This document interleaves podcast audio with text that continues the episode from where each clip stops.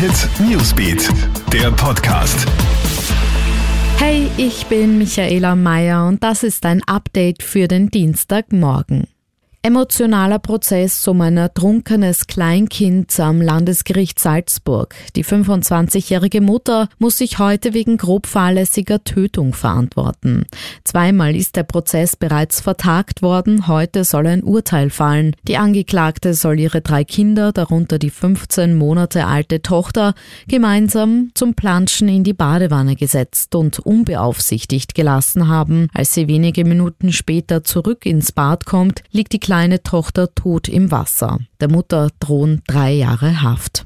Das Coronavirus breitet sich in China weiter aus. Experten rechnen damit, dass sich die Lage erst Ende April stabilisiert. Inzwischen sind mehr als 72.000 Menschen mit dem Virus infiziert. Die Zahl der Todesfälle ist auf über 1.800 angestiegen.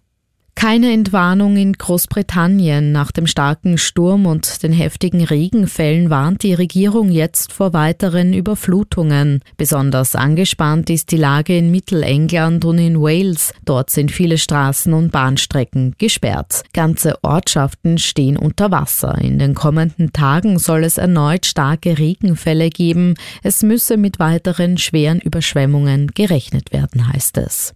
Und ganz ehrlich, weißt du, wie du Akkus und Batterien richtig entsorgst?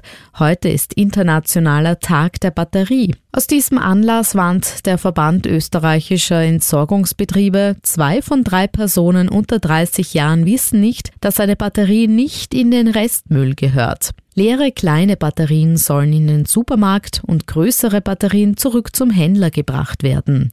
Auf keinen Fall aber sollten sie im Restmüll landen. Alle aktuellen News gibt's für dich stündlich im Kronehit Newsbeat und laufend online auf kronehit.at. Kronehit Newsbeat, der Podcast.